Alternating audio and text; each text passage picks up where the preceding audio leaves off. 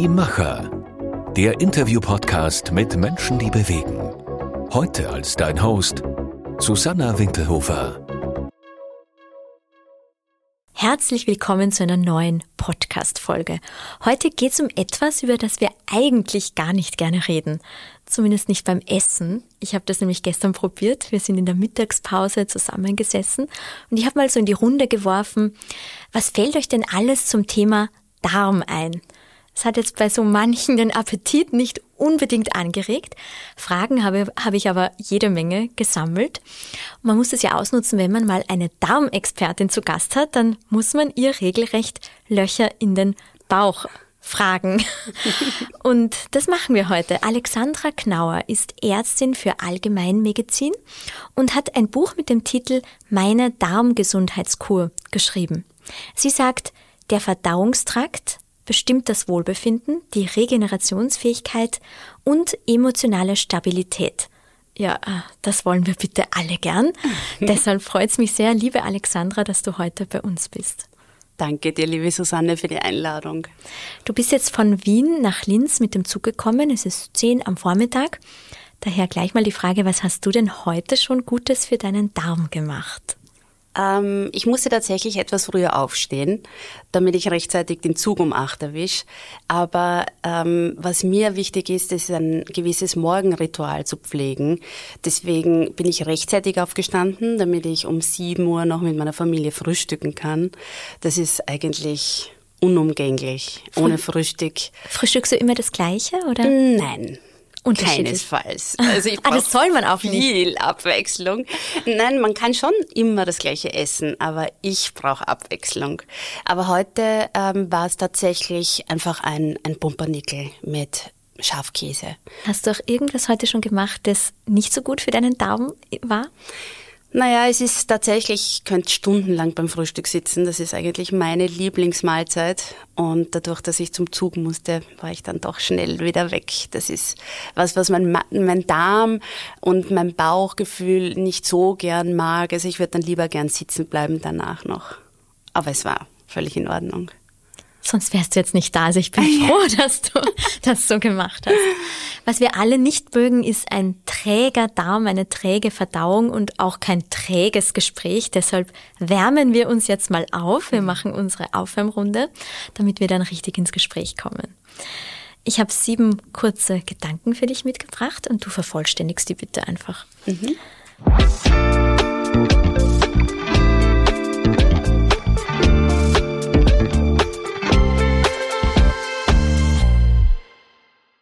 Ich bin Ärztin, weil. Also um ehrlich zu sagen, weil meine Eltern gemeint haben, ich soll was Gescheites lernen. Was hättest du denn sonst ah, gelernt? Ich wollte Kunst studieren und Bilder restaurieren. Aber ich bin ihnen jetzt im Nachhinein unendlich dankbar, weil ich jetzt die Kunst für mich als Hobby anwenden darf. Und ähm, ich glaube, wahrscheinlich wäre die Malerei für mich eher ein Stress geworden, äh, wenn man davon leben muss. Und Wahrscheinlich hat meine Mutter auch die richtige Intuition gehabt, dass es doch auch das Richtige für mich ist. Also stimmt doch, die Mama weiß immer alles, oder? ja. Nachdem du selber jetzt Mama bist. ja, genau. So muss ich natürlich auch zustimmen. Zwei Fakten über den Darm, die kaum jemand weiß. Ähm, tatsächlich ist es ja so, dass der Darm im tiefsten Innersten unseres Körpers liegt, aber er ist die größte Oberfläche des Körpers. Also das darf man sich so vorstellen, dass wir außen quasi die Haut haben und nach innen setzt sich die Haut fort in Form der Schleimhäute und der Darm hat eine enorme Oberfläche, wenn man das alles aufbreiten würde. Und deshalb ist es unsere größte Kontaktfläche. Und das ist ganz entscheidend, weil es dadurch die ganzen Körperfunktionen beeinflusst. Das heißt, der Darm kann viel, viel mehr als nur verdauen. Und das sollten wir berücksichtigen. Wie groß ist diese Fläche, wenn man das jetzt so vergleicht mit einem sind, Einfamilienhaus? Ja, das sind widersprüchliche Aussagen. Ähm, tatsächlich spricht man von 35 Quadratmetern bis hin zu, in mancher Literatur steht mehrere hundert Quadratmeter. Ich glaube, es ist relativ wurscht. Es ist im Verhältnis zu dem, wie klein wir sind. Ich wollte gerade sagen, wenn ich das so jetzt an mir Fläche. runterschaue, frage ich mich, wo bitte ist das alles? Ja, das ist alles in Falten gelegt und so ähm, verschachtelt. Und wenn man das eben aufbreiten würde, dann ist es wirklich groß. Wenn der Darm sprechen könnte, würde er uns jeden Morgen daran erinnern? Dass er weniger braucht, als wir denken.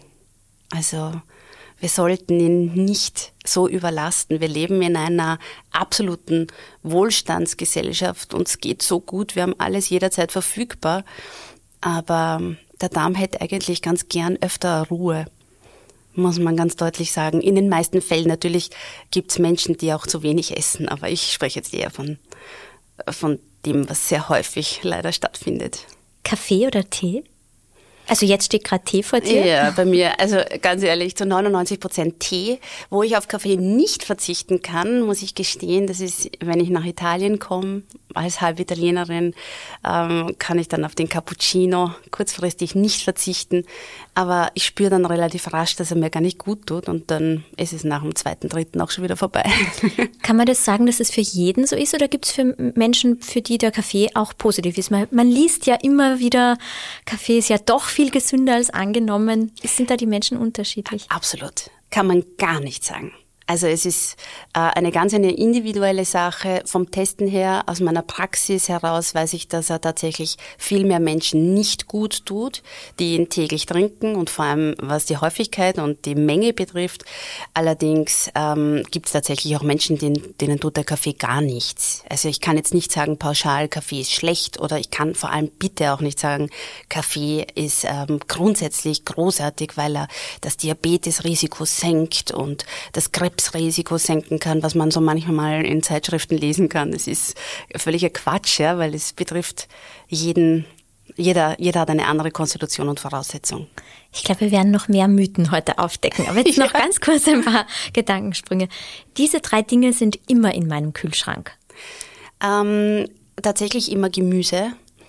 Ähm, in irgendeiner Form, was halt jetzt gerade saisonal, regional wächst, aber auch manchmal, worauf ich einfach Lust habe. Ähm, was ein absolutes Must-Have ist, ist Parmesan.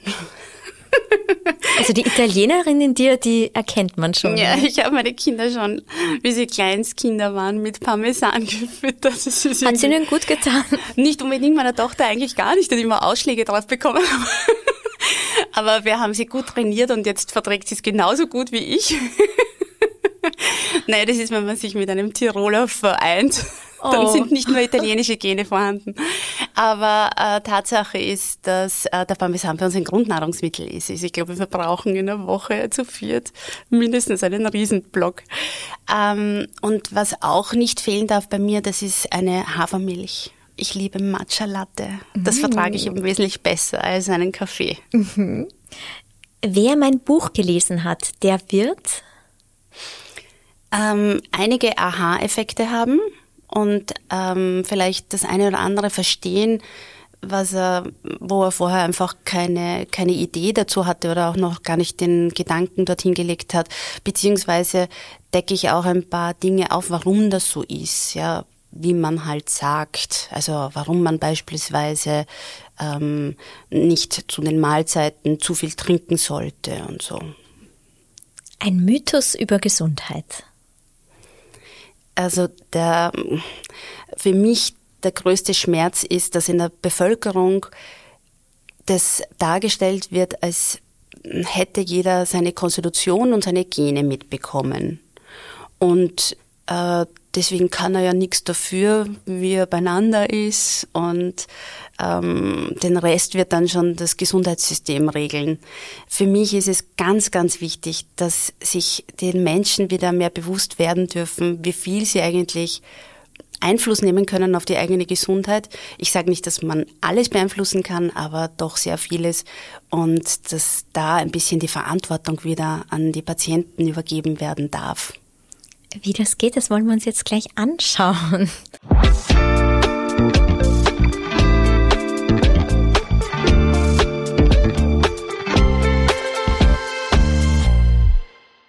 Woran erkenne ich denn, dass mein Darm gesund ist? im Prinzip erkennst du es daran, dass du ihn nicht bemerkst. Also wenn du, wenn du keinerlei Verdauungsbeschwerden hast, einen regelmäßigen Stuhlgang hast, der dich in keinster Form beschäftigt, keine Regelmäßig heißt einmal pro Tag. Ja, also die Schulmedizin sagt, man sollte ihn einmal, also bis zu dreimal täglich oder einmal in drei Tagen, so haben wir das in, uh, im Studium gelernt. Das empfinde ich, also ich glaube, ganz ehrlich, die Medizin spricht immer vom Worst Case. Also sie ist ja sehr stark orientiert nach den ähm, Krankheitsbildern und es stimmt, also wenn man bis zu dreimal am Tag Stuhlgang hat, ist man jetzt noch nicht schwer krank und man ist auch nicht schwer krank, wenn man nur alle drei Tage Stuhlgang hat.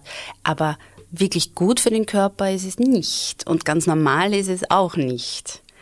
Und wenn man keine Beschwerden hat, keine Schmerzen hat, und einmal täglich schön gut geformten Stuhlgang hat, dann würde ich sagen, ist der Darm wahrscheinlich sehr gut. Was man natürlich nie ausschließen kann, Tumoren spürt man nicht. Das heißt, die Vorsorgeuntersuchungen sollten dennoch gemacht werden, wie sie empfohlen werden. Bei dem Mittagsgespräch gestern ist dann so ein bisschen die Frage aufgekommen, könnte man eigentlich ohne Darm leben? Weil ein Kollege hat erzählt, er kennt jemanden, der ohne Magen lebt. Wie ist das beim, beim Darm? Welche Rolle spielt er in unserem Körper oder auch für unsere Gesundheit? Also man kann leben, man kann auch ohne Beine leben. Aber es ist, man darf sich das nicht so locker vorstellen, wie das teilweise propagiert wird. Ähm, auch es gibt ja so viele Operationsmöglichkeiten, den Magen verkleinern zu lassen, damit man abnehmen kann. Also was da quasi alles gemacht wird mit dem Körper, man darf nicht unterschätzen, dass das wirklich massive Eingriffe in den Körper sind. Und jedes Organ, das wir haben, hat eine ganz wichtige Aufgabe. Und auch wenn man ohne Magen leben kann und man kann auch einige Darmabschnitte entfernen, nicht den gesamten.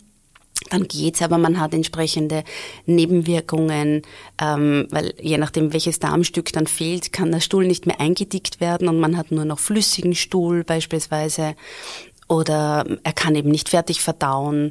Und also das ist, das hat schon massive Auswirkungen langfristig. Deswegen würde ich sagen, wir sollten unseren Darm so gut wie möglich schützen, dass das nicht geht. Überleben kann man unter unglaublich widrigen Umständen, aber das ist eher eine Frage der Lebensqualität.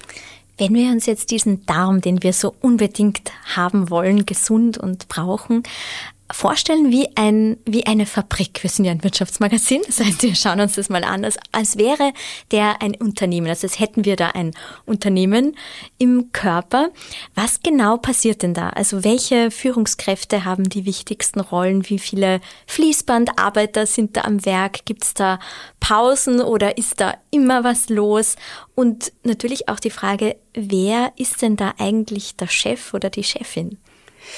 Das ist eine herrliche Darstellung. Ich liebe dieses Bild jetzt gerade, was du sagst, weil es ist äh, tatsächlich so, ich meine, gibt es einen Chef? Ähm, ja, ich denke letztendlich, der Chef ist immer unser Geist.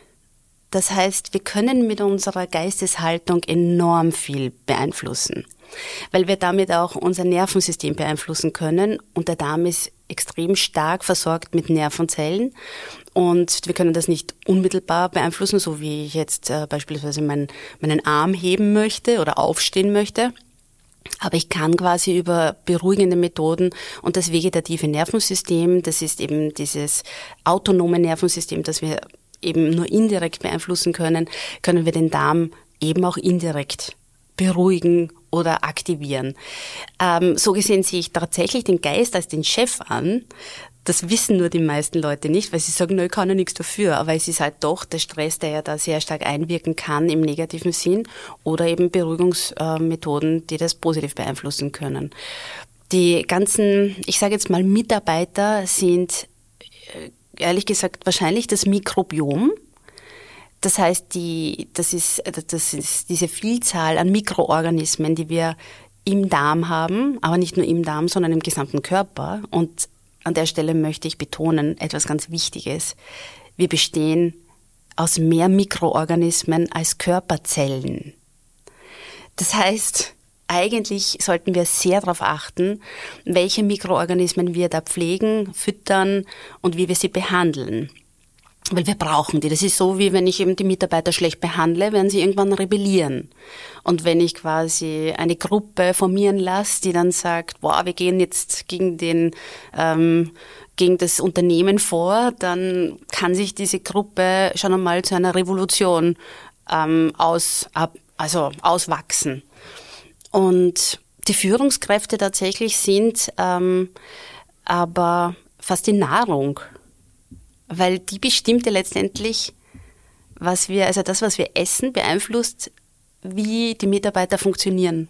Also das Mikrobiom und aufgrund dessen auch die Darmzellen. Weil die Darmzellen können nur zusammenarbeiten mit diesen äh, Mikroorganismen, mit den Aberbillionen von Bakterien, die wir in uns haben. Wie wir die jetzt genau behandeln können oder sollen, darauf kommen wir gleich noch zu sprechen. Aber vorweg würde es mich mal interessieren, wie du eigentlich ähm, auf, darauf gekommen bist, wie groß die Rolle des Darmes im Körper ist? War das schon während deiner medizinischen Ausbildung oder war das dann während der Praxiserfahrung? Also ehrlich gesagt, ich habe das erst sehr, sehr spät verstanden. Also im ähm, Medizinstudium ist es Im noch Medizinstudium nicht, okay. kommt mhm. das gar nicht vor.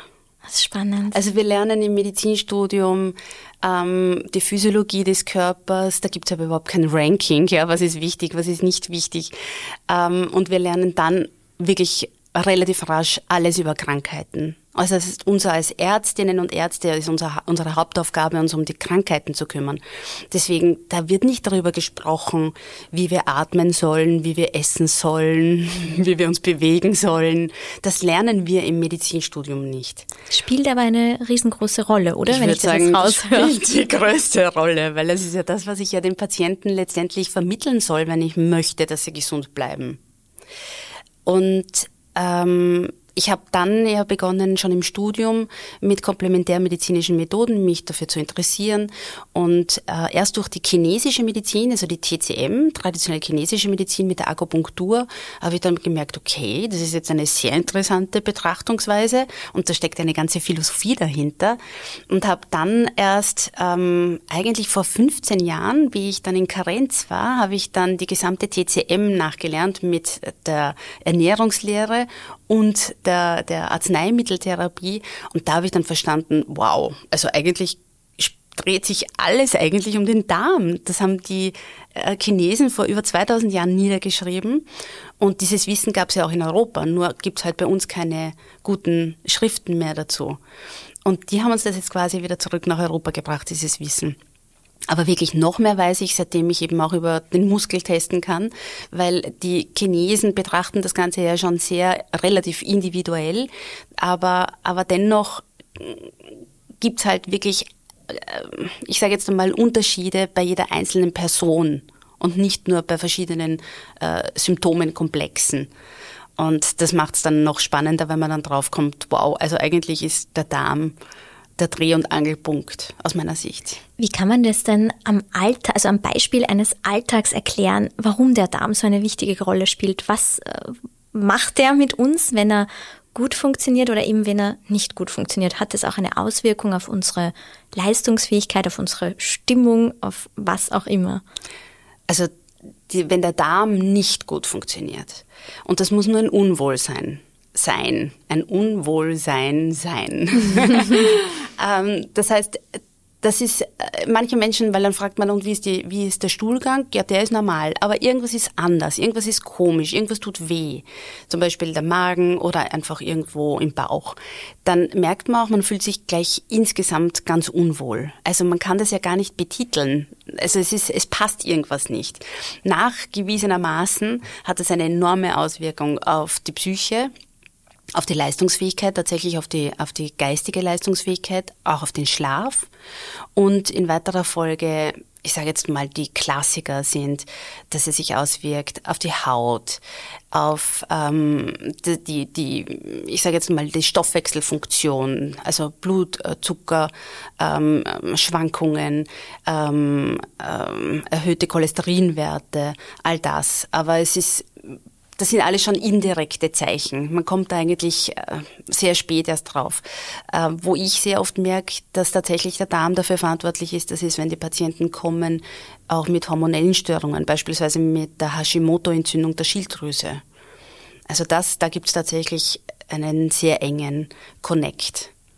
Und wenn ich jetzt aber zum, zu meinem normalen Hausarzt quasi gehe, dann fragt er mich jetzt nicht gleich mal, ja, wie geht's denn Ihrer Verdauung? Oder ist das schon eine Frage, die auch in der Schulmedizin gestellt wird? Wenn man Glück hat, dann fragt er, wenn er die Zeit dafür hat, weil es jetzt natürlich in dem System, wie wir das haben, ist Sprechen eigentlich nicht vorgesehen und wird auch nicht wirklich gezahlt vom Sozialsystem, vom, von der Sozialversicherung. Deswegen ähm, Zeit ist Geld, ja. Und das ist, ähm, wenn er die Möglichkeit, wenn man einen Arzt hat, der nach der Verdauung fragt, das ist toll, dann sollte man bei demjenigen bleiben. Wenn man sich jetzt die positiven Auswirkungen anhört, wie du es gerade erzählst, wenn der Darm gesund ist, dann denke ich mir, jeder Arbeitgeber muss eigentlich ein großes Interesse daran haben, dass seine Mitarbeiter und Mitarbeiterinnen einen gesunden Darm haben. Was kann ich denn jetzt als Arbeitgeber dafür tun? Es gibt ja eh schon so viele Benefits, Möglichkeiten, damit ich ähm, auf die Gesundheit meiner Mitarbeiter wirklich schauen kann. Ähm, also was sicherlich einmal ein wichtiger Aspekt ist, das ist Wissensvermittlung.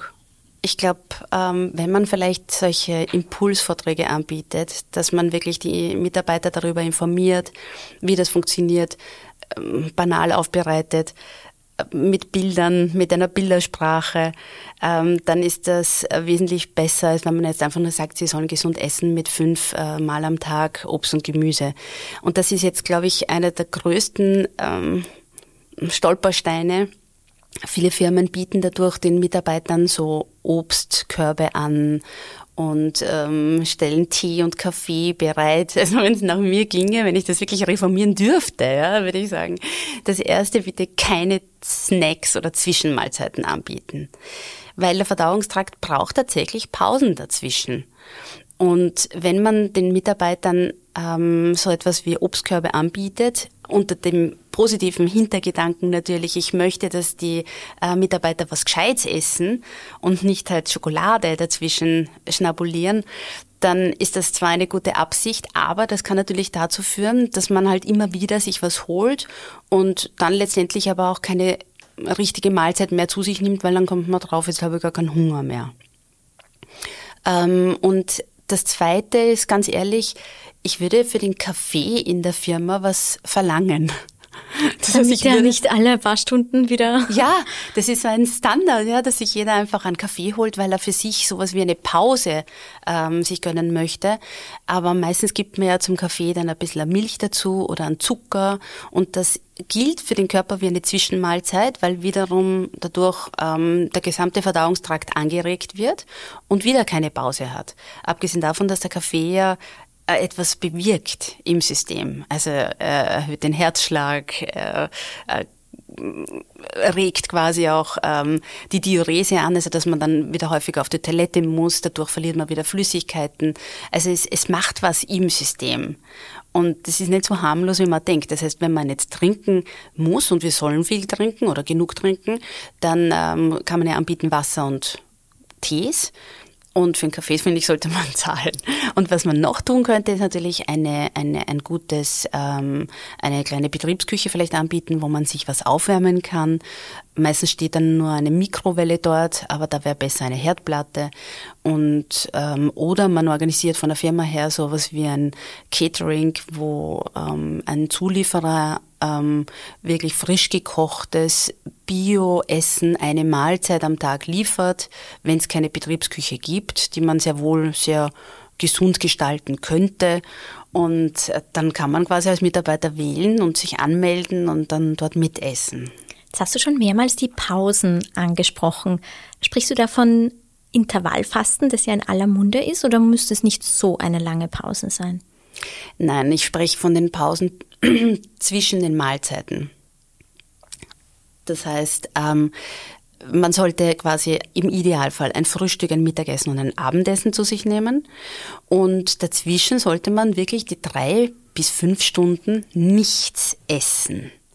Man darf da trinken, wie gesagt, aber etwas, was jetzt nicht unbedingt kalorienhaltig ist und wiederum die Verdauung ähm, in irgendeiner Form ankurbelt, aber dass man die Flüssigkeiten zuführt. Und bei den Mahlzeiten sollte man von der Menge her so viel zuführen, dass der Darm gut ähm, beschäftigt ist, dass er nicht überfordert ist, aber dass man auch genügend Nährstoffe bekommt und dass man äh, so verdauen kann, dass man deswegen nicht nach jeder Mahlzeit wie schlagen müde wird, dass man dann gleich wieder drei Kaffee braucht, um überhaupt weiter arbeiten zu können. Schauen wir uns mal ein paar verschiedene Lebensmittel und auch Situationen an, wie sich die jeweils auf den Darm auswirken. Das erste ist der Zucker. Der Zucker ist ähm, natürlich in erster Linie einmal, muss ich dazu sagen, überhaupt nicht erforderlich. Zucker ist eine absolute Modeerscheinung und aber leider mittlerweile in unserer Lebensmittelindustrie überall vorhanden. Ähm, aber er ist für den Körper nachweislich extrem schädlich und wie gesagt, ich möchte es betonen, nicht erforderlich. Also man kann den wirklich, man kann, wenn man es schafft, wirklich streichen aus dem Ernährungsplan. Man kann ihn mit ganz gutem Gewissen komplett streichen und man findet leider in keiner Literatur eine Ausrede, warum man ihn jetzt braucht. Weil der Zucker ist ohnehin in den Kohlenhydraten und jedes Nahrungsmittel enthält äh, bis zu einem gewissen Grad eben auch Kohlenhydrate, die ja dann letztendlich bei guter funktionierender Verdauung gespalten werden zu Zucker. Und das zweite Problem beim Zucker ist tatsächlich, dass wir die Insulinausschüttung ähm, der Bauchspeicheldrüse überfordern und ähm, das ist quasi, das führt irgendwann zu einer Resistenz, dass die Körperzellen nicht mehr auf äh, das Insulin reagieren. Wir können den Zucker nicht mehr wegräumen und deswegen haben wir so enorme Anstiege an Frühdiabetes und auch äh, Zuckerkrankheit, die dann teilweise schon bei den Kindern entsteht. Was ist mit Rauchen? Hat das jetzt nur eine Auswirkung auf unsere Lunge oder was sagt der Darm dazu, wenn man, egal ob jetzt E-Zigaretten oder herkömmliche Zigaretten, wenn man die täglich raucht? Das ist eine interessante Frage, weil man beim Rauchen, außer dass es gibt ja Menschen, die rauchen, weil sie sagen, sie können sonst nicht auf die Toilette gehen. Tatsächlich. Ach, wirklich? Ja, es regt den Stuhlgang an, weil das Nikotin einfach eine Wirkung hat. Also das wirkt ähm, vasokonstriktorisch und hat im ersten Moment verursacht das wie einen Stress im System, obwohl es dann quasi wieder abflacht und eben entspannt, unter Anführungszeichen. Deswegen argumentieren die Raucher, sie brauchen ihre Zigaretten. Ne? Aber auch Zigaretten braucht keiner. Tatsache ist aber, dass das Rauchen ähm, eine Belastung ist, äh, weil es eben immer wieder zu diesen Stressphasen führt und der richtige Zigaretten natürlich mit dem Teer ähm, eine, eine enorme Anhäufung von Toxinen bedeutet. Und nur weil die jetzt quasi in der Lunge landen, denkt man, das hat nichts mit dem Darm zu tun. Wir können den Körper generell niemals isoliert von den Organen her betrachten, sondern es hängt alles zusammen.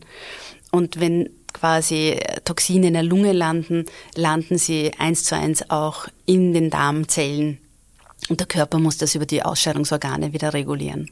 Aber spielt grundsätzlich die Ernährung die größte Rolle für den Darm oder kann man das so gar nicht sagen? Sind das auch Faktoren wie Stress oder ähm, also egal ob positiv oder negativer Stress, wirkt sich das genauso aus auf den Darm wie die Ernährung? Also ehrlich gesagt, bei manchen Patienten habe ich das Gefühl, dass sich sogar der Stress mehr auswirkt als das Nahrungsmittel selbst. Das führt allerdings dann sehr gern oder sehr häufig dazu, dass sie Nahrungsmittelunverträglichkeiten entwickeln ähm, im Rahmen von diesem Reizdarmsyndrom. Das ist eben die Diagnose, wenn Gott sei Dank schulmedizinisch nichts gefunden wird. Also eine gute schulmedizinische Abklärung ist immer erforderlich. Aber ähm, sehr häufig haben dann die Patienten diese Diagnose Reizdarmsyndrom und wissen nicht, was machen sie jetzt damit. Aber ähm, dann gibt es tatsächlich noch Möglichkeiten, wo man sehr wohl ähm, die Patienten noch unterstützen kann. Aber wenn man dann letztendlich schon fast alles richtig macht von der Ernährung her und die Verdauung passt dennoch noch nicht, dann weiß man es, dann spürt der Patient doch selbst, okay, es ist der Stress, es ist tatsächlich, es sind die Nerven. Was passiert da genau im Körper, wenn es jetzt wirklich Stress ist, emotionaler Stress? Was dann aktiviert man einfach die Stresshormone und das sympathische Nervensystem. Das ist der Gegenspieler vom Parasympathikus, der dafür sorgt, dass unsere ähm, Darmzellen überhaupt verdauen können.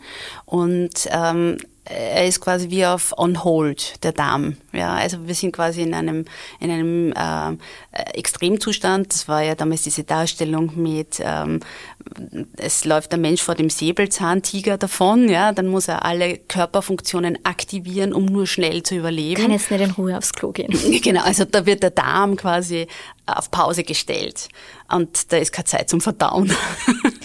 Apropos keine Zeit, das haben natürlich auch viele, die einen stressigen Alltag haben, schaffen es nicht, so wie du es vorher gemeint hättest, drei Mahlzeiten am Tag, Frühstück, Mittag, abends.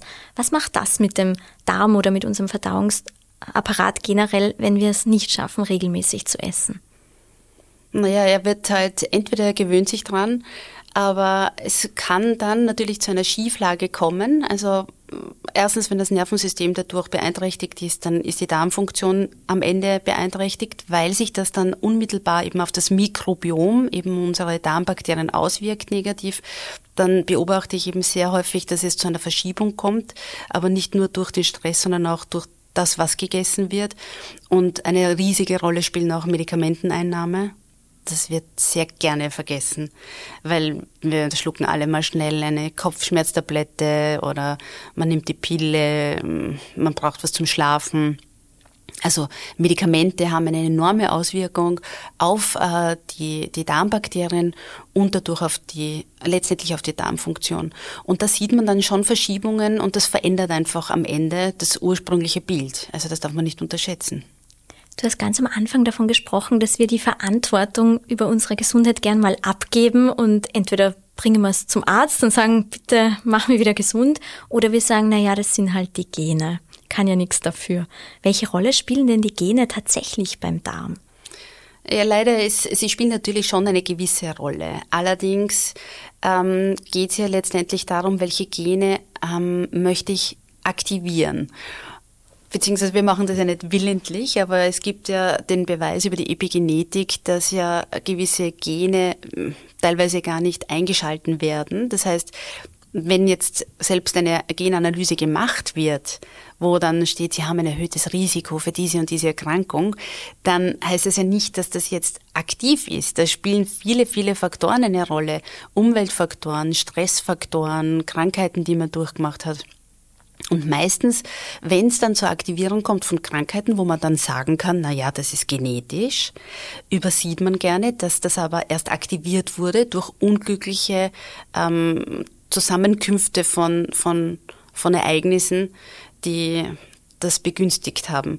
Deswegen bin ich kein Fan von Genanalysen, weil er sehr häufig einfach unser Denken beeinflusst und wir dadurch ein, ein Bild haben, oh je, ich habe das in mir, ich trage das in mir, es wird jetzt irgendwann kommen können und am Ende, je mehr Gedanken ich darüber verliere, was alles kommen kann, wird es wahrscheinlich auch kommen. Ja? Also man sollte eher nur positiv denken und nur an wunderschöne Dinge denken, weil dann wird das eintreten.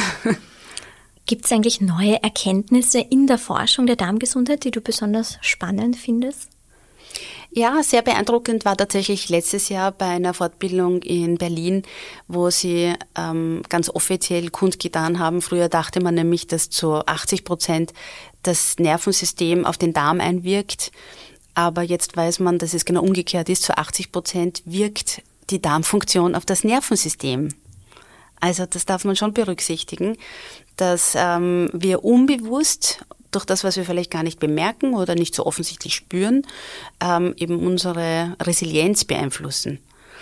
Und das Zweite, was mich auch sehr gefreut hat, das war bei einem unserer Kongresse bei der Akupunkturgesellschaft, dass wir einen hochrangigen Kardiologen bei uns hatten, der äh, einen Vortrag darüber gehalten hat, dass es jetzt in der Kardiologie auch schon ähm, das Verständnis dafür gibt, dass die Herz-Kreislauf-Erkrankungen ihren Ursprung im Darm haben. Nämlich durch das, was wir quasi essen, wie wir verdauen können und wie sich das dann letztendlich auf den Stoffwechsel und deswegen dann auf den Zuckerspiegel, auf den Cholesterinspiegel, auf den Blutdruck auswirkt. Ist es ein bisschen ein Zeichen, dass sich die Schulmedizin und alternative Methoden schon langsam näher kommen oder ist es jetzt nur ein zufälliges Beispiel? Punktuell Punktuell. Ich bete jeden Tag dafür, weil es ist so wichtig, dass man das kombiniert. Ich kombiniere es ja auch in, der, in meiner Praxis. Ich kann nicht nur Komplementärmedizin machen. Ich brauche die schulmedizinische Diagnostik. Ich, ich möchte auch wissen, äh, was im Körper los ist und möchte ähm, alle Möglichkeiten ausschöpfen. Aber genauso würde ich mich halt freuen, wenn sich noch mehr ähm, schulmedizinische Kollegen öffnen dafür, was wir da machen, weil es tatsächlich ähm, dem Patienten hilft und sonst hätten wir nicht den Zulauf. Kannst du dich erinnern, wann du zum ersten Mal ähm, auf die Idee gekommen bist, du möchtest da andere Heilmethoden mit reinholen? Gab es da mal ein Problem, das du nicht mehr lösen konntest mit Schulmedizin oder wie bist du auf das gekommen? Bei mir war es eigentlich die, die Neugierde oder die, die Offenheit für Neues. Ich, so wie ich immer ein, ein, ein bisschen Abwechslung beim Frühstück brauche, will ich immer wieder was Neues erfahren und erleben. Also das ist sicherlich mein Typus.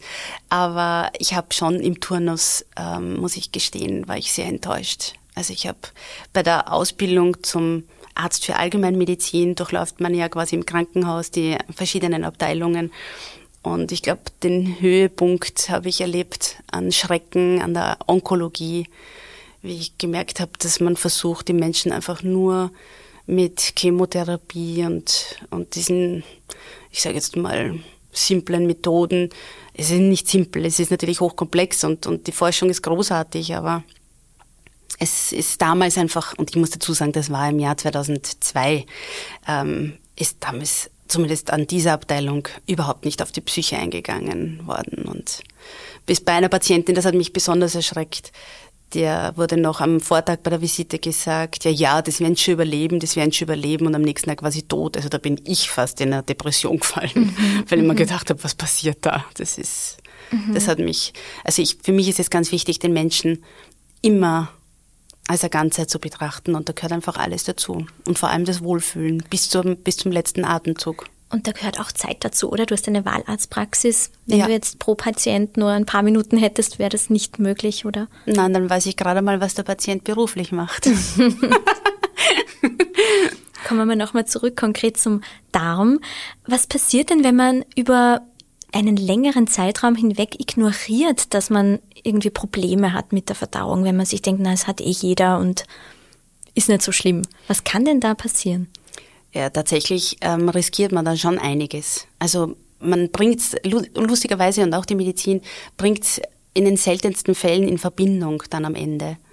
Aber wie gesagt, ich habe es schon ein bisschen an, also angedeutet, ähm, jede Form von Herz-Kreislauf-Erkrankung ähm, hat wahrscheinlich ihren Ursprung eben in auch einer ungünstigen Ernährungsweise ähm, gehabt, unter anderem. Ähm, Zuckerkrankheit sowieso, aber auch hormonelle Störungen.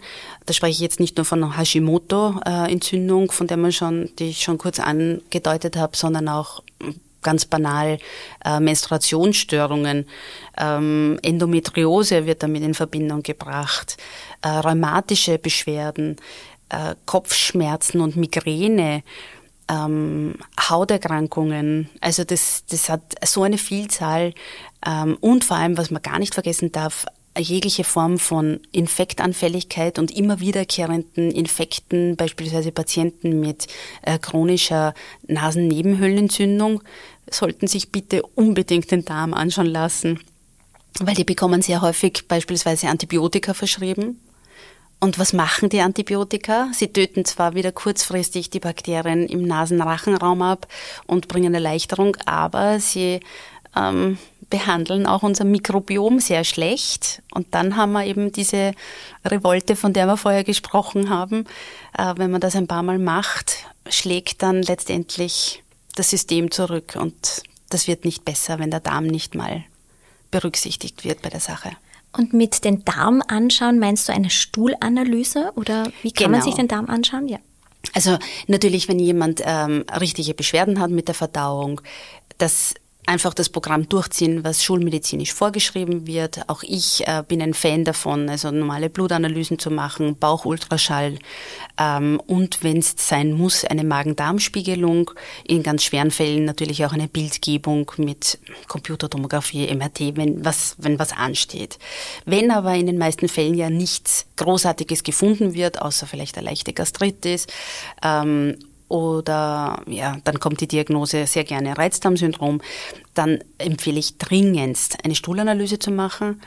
Und was man auch noch machen kann oder andenken sollte, das ist auch eine Mikronährstoffanalyse, um zu schauen, wie überhaupt diese Nährstoffe, die man ja aufnehmen sollte, das ist ja die Hauptfunktion des Darmes, denkt man, dass er quasi die Nahrung zersetzt, so dass man die Nährstoffe aufnehmen kann und dass die dann letztendlich auch in den Organen, in den Körperzellen ankommen. Und äh, das kann man messen, ob die überhaupt ankommen.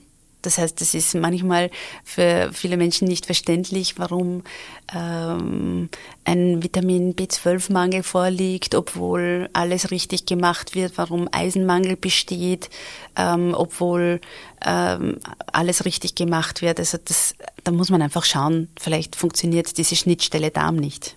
Okay, das heißt einfach so jetzt mal Nahrungsergänzungsmittel einzuwerfen, weil man weiß, ja, Eisen, Vitamin C und B-Vitamine, was auch immer, kann man ja eh gebrauchen. Das macht jetzt so wenig Sinn, muss man zuerst schauen, können die überhaupt aufgenommen werden? Also ich bin schon sehr dafür, dass man vorher nachschauen sollte. Wenn man gesund ist, braucht man grundsätzlich keine Nahrungsergänzungsmittel und ich bin, wie gesagt, ein Fan davon, schon einmal im Jahr eine gesunden Untersuchung zu machen, zumindest ein Blutbild sich abnehmen zu lassen, dass man weiß, wo, wo man steht, weil man nicht alles gleich immer spürt. Aber ähm, wenn man gesund ist, braucht es eigentlich keine Nahrungsergänzungsmittel. Was halt schon geht, das kann man natürlich immer machen, ähm, wenn man eben weiß, ja, dass man zu einem Eisenmangel tendiert als Frau, dass man dann ähm, immer wieder, zumindest bei der Menstruationsblutung, ein Eisen nimmt.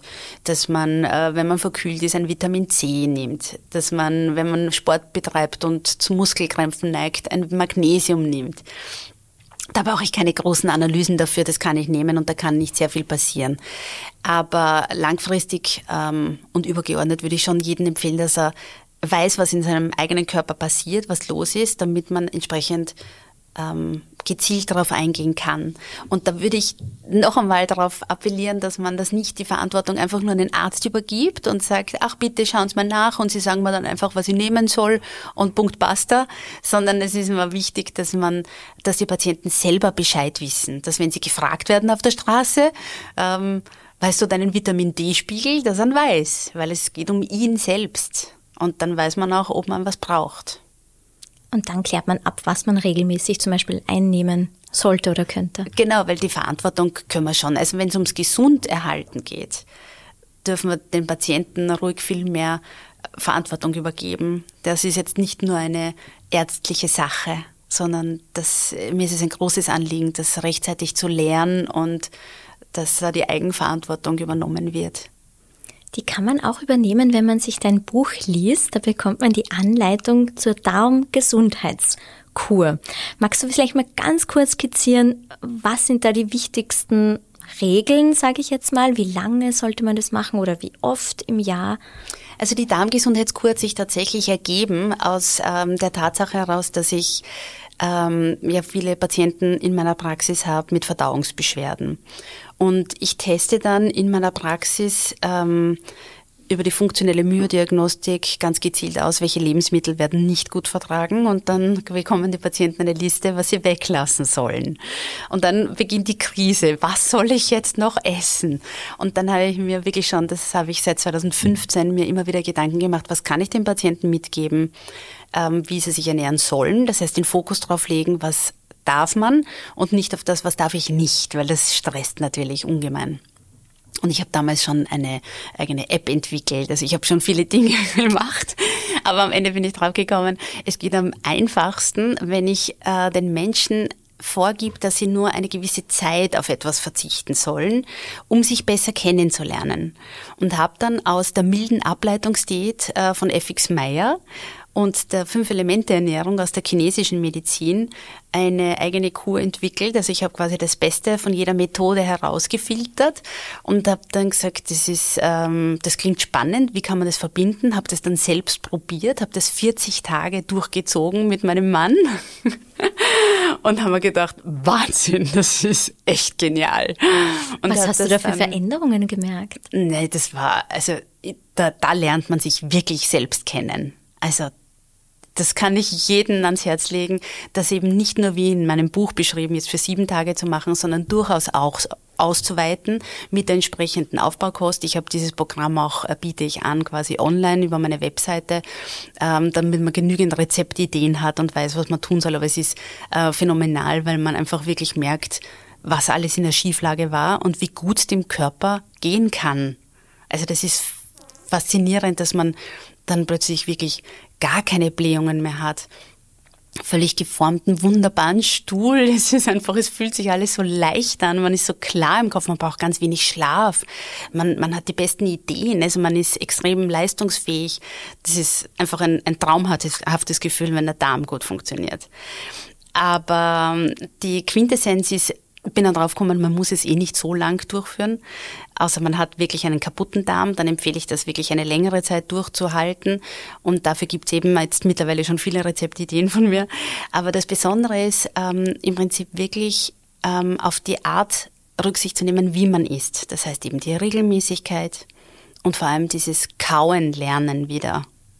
Und das ist einmal, wenn man mit dem einmal beginnt, ist man schon sehr weit gekommen. Und es ist im Prinzip eine Art, kurzfristig die ganzen Genussmittel wirklich zu eliminieren, dass der Körper entlastet wird und sich einfach wieder neu einrichten kann. Deswegen habe ich das auch ursprünglich als Reset-Kur bezeichnet bis wir dann mit dem Ärzteverlag in Kooperation beschlossen haben, vielleicht ist der Name Darmgesundheitskur doch besser verständlich. Und jetzt noch ein bisschen zur Motivation, wer sich jetzt denkt, okay, ich möchte das ausprobieren, ich möchte diese Woche oder eben auch diese vier Wochen, was auch immer, das durchziehen. Hast du da ein paar, also ein oder zwei Geschichten, anonym natürlich deiner Patienten, wo du sagst, boah, das, das hat dich selber wahnsinnig gefreut, dass es solche Auswirkungen hatte? Das war tatsächlich jetzt bei meinem letzten Lehrgang. Also ich ähm, leite einen, einen Ärztelehrgang für ähm, Ernährung und Darmgesundheit. Und wir haben dann gemeinsam gefastet und man denkt sich ja, und das glaube ich, glauben auch alle ähm, draußen, dass wir Ärzte ja selber eh auch gesund sind, aber die dürfen das dann in erster Linie selbst mal erfahren. Und diese Begeisterung von den Ärztinnen, was das bei ihnen selber bewirkt hat, also eine Patientin hat, also eine Patientin, eine, eine Kollegin hat dann gesagt, dass die Haut ähm, jetzt ähm, völlig klar ist wieder, die leidet irrsinnig unter Allergien und Ekzemen. Und nur durch die eine Woche so essen, war die Haut wieder völlig in Ordnung. Und das, das ist halt natürlich, wenn das an der Quelle erkannt wird, das heißt an unseren Therapeuten, wie einfach es ist, die Menschen wahrscheinlich zu einer Verbesserung der Gesundheit zu führen, dann äh, können wir da, glaube ich, wirklich Großartiges erreichen. Deswegen ist es meine Ambition, viele, viele Ärztinnen und Ärzte und auch noch andere Therapeuten dahingehend immer mehr zu schulen, dass das äh, auch an die Patienten weitergegeben wird.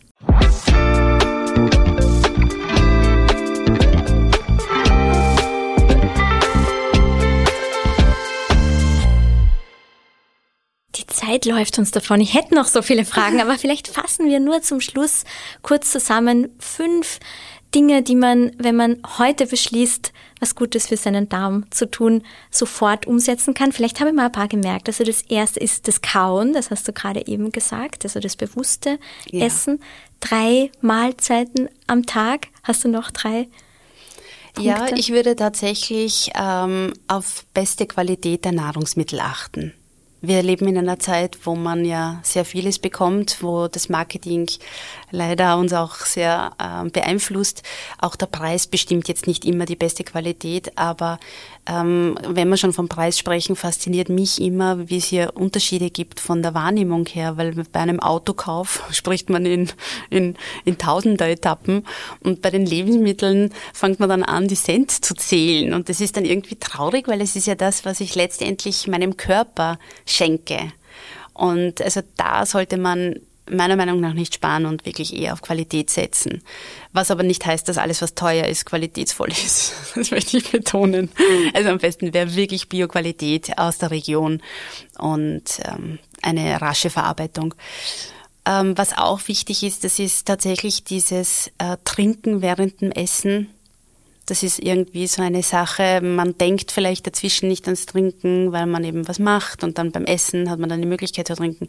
Und das ist aber eigentlich ungünstig für die Verdauungsleistung. Also ein bisschen Flüssigkeit braucht schon der Magen dass er überhaupt quasi ähm, das ähm, bewerkstelligen kann. Aber dieses Anschlempern ist eigentlich ungünstig. Also statt den Zwischenmahlzeiten viel trinken, beim genau. Essen essen. Genau.